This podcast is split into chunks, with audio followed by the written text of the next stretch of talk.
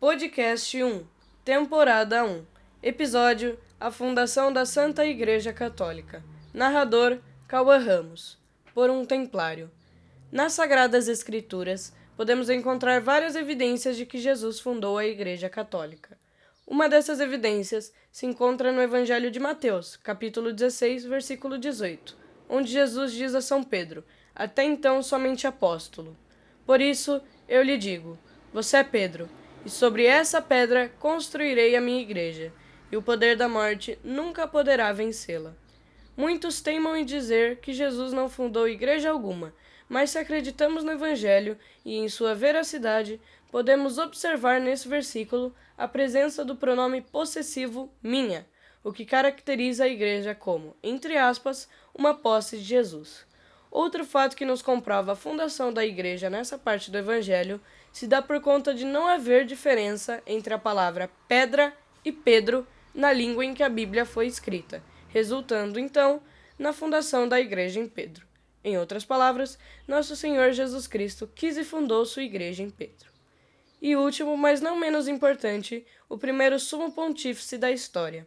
Sim, segundo o que nos diz os documentos, Pedro foi o primeiro papa da Igreja Católica.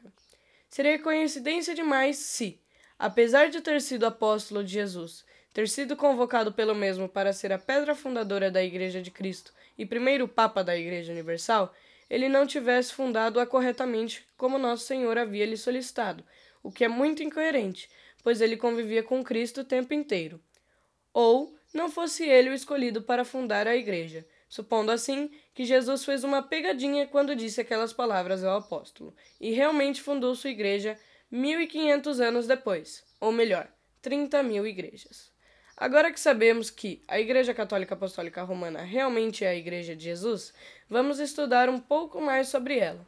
Sua fundação ocorreu mais ou menos no ano 30 depois de Cristo, obviamente. As cenas do Evangelho ocorreram na Judéia já durante a viagem final de Jesus para Jerusalém, quando Pedro responde à pergunta de Jesus: E vós, quem dizeis que eu sou? E desde então a Igreja continua a doutrina, tradição e o apostolado recebidos de Deus, dos apóstolos e de dois mil anos de história. Muito obrigado a você que ouviu esse podcast até aqui.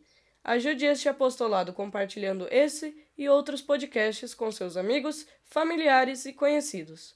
Um templário agradece sua visita e deseja ter vos ajudado.